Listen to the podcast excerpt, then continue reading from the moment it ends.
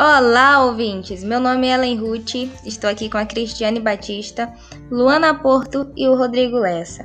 Nós somos acadêmicos em nutrição e para o nosso podcast de hoje nós vamos conversar um pouquinho sobre alguns casos éticos de nutricionistas e também a inflação cometida de acordo com é, o Código de Ética e Conduta do Nutricionista.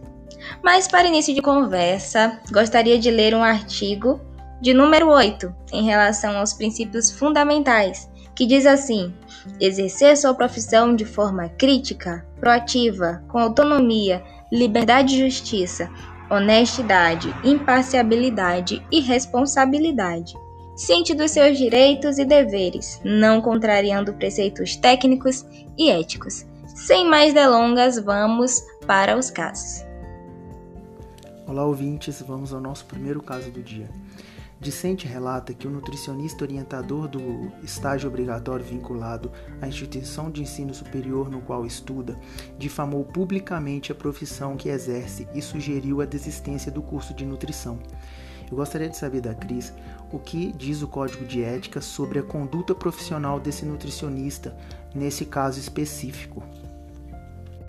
No capítulo 6 do artigo 76, é vedado ao nutricionista, no desempenho da atividade docente, difamar, diminuir ou desvalorizar a profissão, áreas de atuação ou campo de conhecimento diferente dos que atua. O que eu tenho a falar sobre esse caso é que toda ética se baseia no cuidado com o outro, respeitando seu espaço e suas escolhas.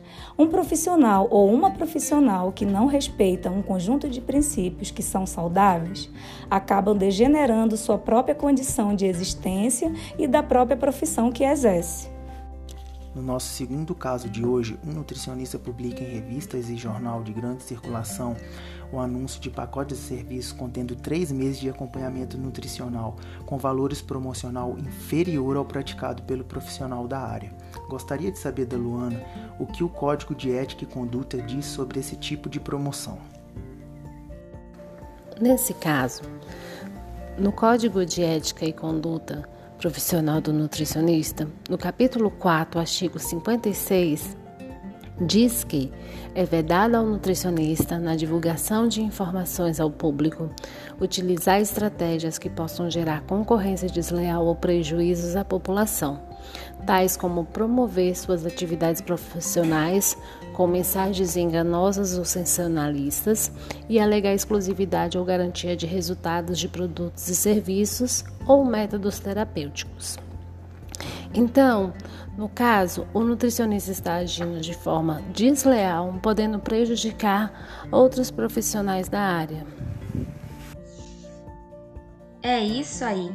E se constatadas essas práticas, o nutricionista está sujeito a processo ético disciplinar e cumprimento de penalidades, que vão desde advertência, repreensão, multa, suspensão do exercício profissional e até mesmo cancelamento da inscrição e proibição do exercício profissional, gente. Então, esse foi o nosso podcast de hoje. Muito obrigada mesmo por ter nos escutado até aqui e até a próxima.